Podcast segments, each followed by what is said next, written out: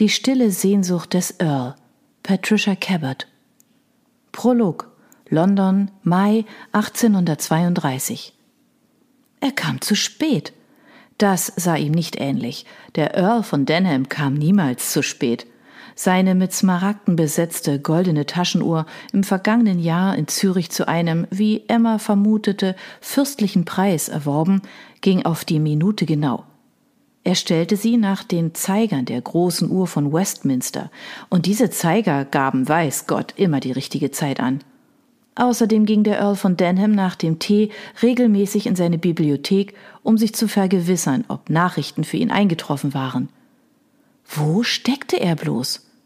Wenn sich James verspätete, dann nur deshalb, weil jemand seinen festen Tagesablauf unterbrochen hatte, und Emma hatte nicht den leisesten Zweifel, wer dieser jemand sein konnte. Schön und gut für Penelope.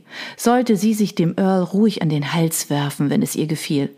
Heute Morgen beim Frühstück hatte Penelope Emma anvertraut, dass sie die Absicht hatte, noch in diesem Jahr ihr Glück zu versuchen.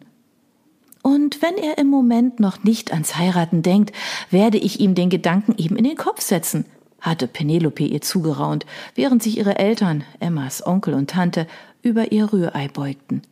Die beiden litten an Kopfschmerzen, da sie dem Champagner am Vorabend bei Lady Ashfords Ball zu kräftig zugesprochen hatten. Verlass dich darauf, hatte Penelope hinzugefügt. Emma zweifelte nicht daran, dass Penelope imstande war, jeden Mann dazu zu bringen, ans Heiraten zu denken. Schließlich war ihre Cousine mit Schönheit gesegnet. Nicht, dass Emma unansehnlich gewesen wäre, nein, sie wusste, dass auch sie hübsch war, zumindest passabel. Aber Penelope hatte schwarzes, glattes Haar, die glückliche, und die funkelnden dunklen Augen einer Spanierin, während Emma mit ganz gewöhnlichen blauen Augen und blondem Haar gestraft war, das sich hartnäckig weigerte, sich glätten zu lassen. Es kräuselte sich ungebärdig und wirkte dadurch um einiges kürzer, als es tatsächlich war. Abgesehen davon war Penelope mit ihren 1,70 im Gegensatz zu Emma, die mit ihrer Größe bei knapp 1,55 lag, eine wirklich eindrucksvolle Erscheinung. Kein Wunder also, dass die schmächtige Emma in der Familie immer noch als Baby angesehen wurde. Sie sah aus wie eine Puppe und wurde auch so behandelt. Aber bald nicht mehr. Nach heute nicht mehr. Nicht nachdem sie James mitgeteilt hatte, was sie ihm mitteilen musste. Sie verübelte es Penelope nicht, dass sie vorhatte, sich den Earl zu schnappen, ganz und gar nicht. Emma hatte durchaus Verständnis für diesen Wunsch. James Marbury, dunkel und attraktiv und noch dazu schwer reich, war einer der begehrtesten Junggesellen von ganz London. Für die Damen der ersten Kreise war es geradezu ein Ärgernis, dass es ihm bisher gelungen war, dem Ehejoch zu entkommen. Aber lange würde er seine Freiheit nicht mehr genießen, davon war Emma überzeugt. Nicht nachdem Penelope es sich in den Kopf gesetzt hatte, Lady Denham zu werden. Kein Mann, nicht einmal ein so überzeugter Junggeselle wie Earl von Denham konnte Penelope von Courts Reizen widerstehen. Emma wünschte nur, ihre Cousine würde sich damit beeilen, diese Reize spielen zu lassen. Es musste einen recht eigenartigen Eindruck machen, dass sich beide Cousinen so kurz nachdem der Earl selbst gegangen war, auch aus dem Salon von Lady Denham, der Gräfin Witwe, zurückgezogen hatten. Emma fragte sich, ob sich Stuart und seine Tante Lady Denham wohl vernachlässigt fühlten.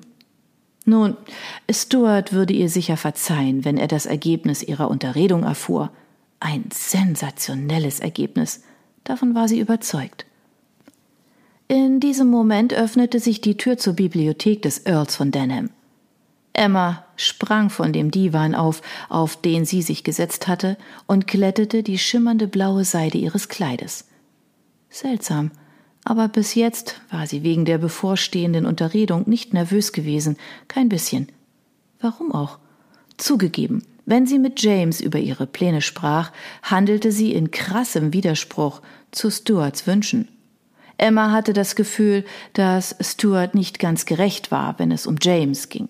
Stuart fand, dass sein Cousin James, so sehr er ihn auch mochte, ein Verschwender und ein Zyniker war. Und es traf zu, dass der Earl Unsummen seines märchenhaften Vermögens für Dinge wie Schweizer Taschenuhren und den ein oder anderen Vollblüter ausgab. Aber es war James Geld, er konnte damit machen, was er wollte. Und er öffnete seine Börse stets bereitwillig, wenn Emma ihn um Spenden für einen der vielen wohltätigen Zwecke bat, denen sie ihre Zeit widmete. Oh, natürlich, beklagte er sich, aber nur im Scherz. Emma hatte die Bibliothek des Earls von Denham noch nie mit leeren Händen verlassen. Und es ließ sich nicht leugnen, dass James mehr als großzügig war, was seine Verwandten anging. Seine Mutter lebte in größtem Luxus in seinem Stadthaus in Mayfair, und seinem verwaisten Cousin Stuart hatte er nichts als Wohltaten bewiesen, indem er Stuart auf dessen eigenen Wunsch hin eine Ausbildung als Geistlichen ermöglicht und ihn in jeder Hinsicht so behandelt hatte, als wären sie Brüder und nicht Cousins. Angesichts dieser Großzügigkeit musste Emma einfach der Meinung sein, dass das, was Stuart plante, falsch war. James würde schrecklich verletzt sein, von seiner Mutter ganz zu schweigen.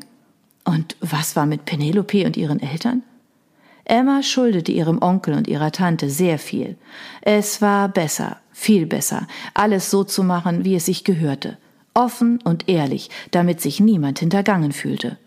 Und das würde Emma Stuart beweisen, indem sie persönlich mit James sprach.